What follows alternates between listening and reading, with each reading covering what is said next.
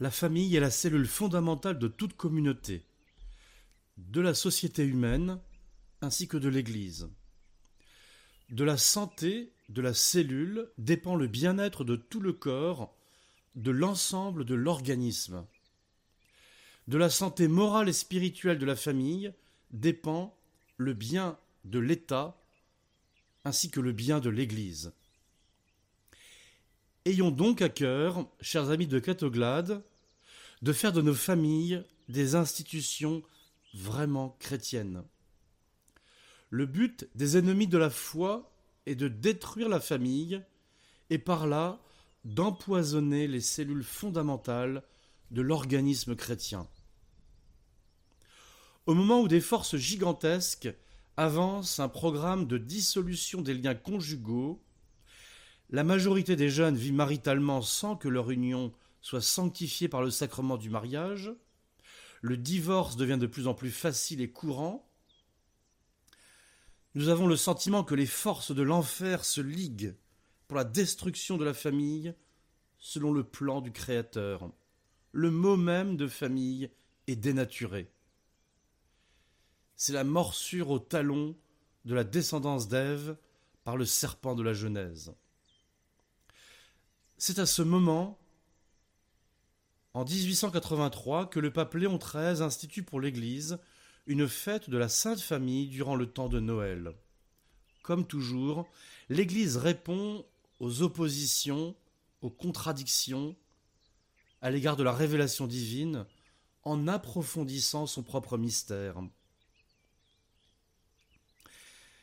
Notre Bible est remplie de généalogies. Chaque personne est située dans son environnement familial sur plusieurs générations.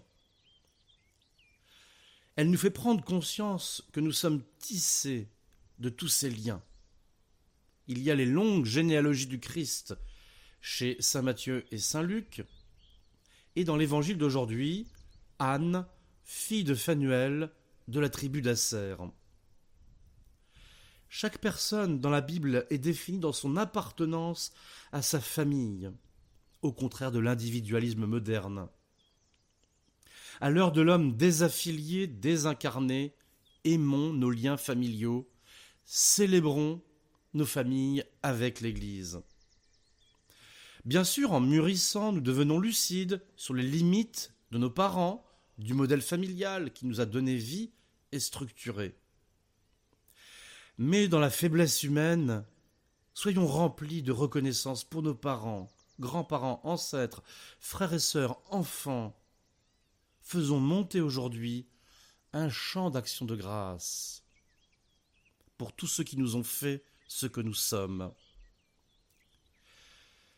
Prions pour les âmes du purgatoire des membres de notre famille, pour maintenir vivants les liens avec eux, qu'ils intercèdent pour nous.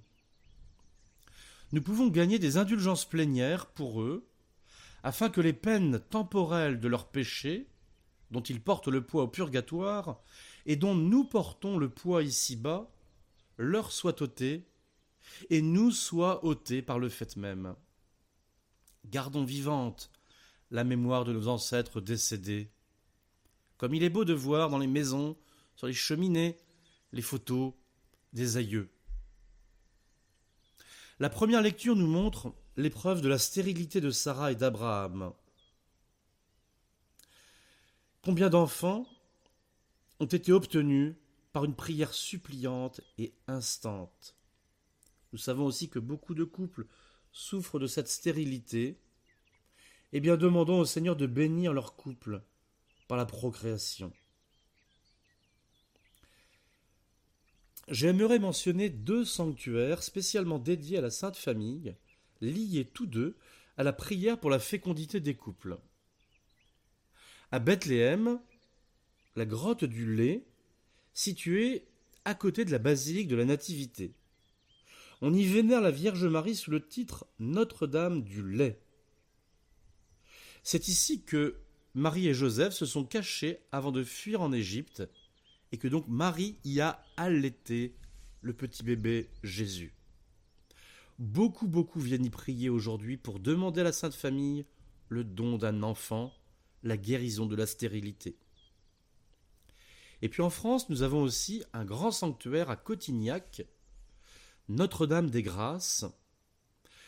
C'est un lieu d'apparition de la Vierge à l'enfant ainsi que de Saint Joseph.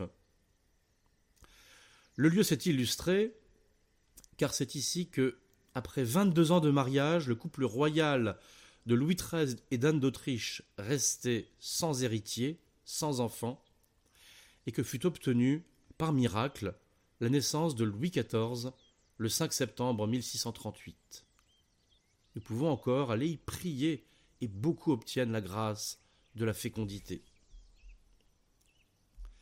La Sainte Famille de Nazareth, Joseph, Marie, Jésus, est une image de la Sainte Trinité au ciel. Joseph est l'image du Père, Marie l'épouse de l'Esprit Saint, et Jésus, vrai Dieu et vrai homme, le Fils, la deuxième personne de la Sainte Trinité. C'est la vocation de toute famille d'être l'image sensible et le reflet du Dieu amour. Oui, que nos familles soient vraiment des lieux d'amour, des sanctuaires, des espaces de sainteté, des églises domestiques,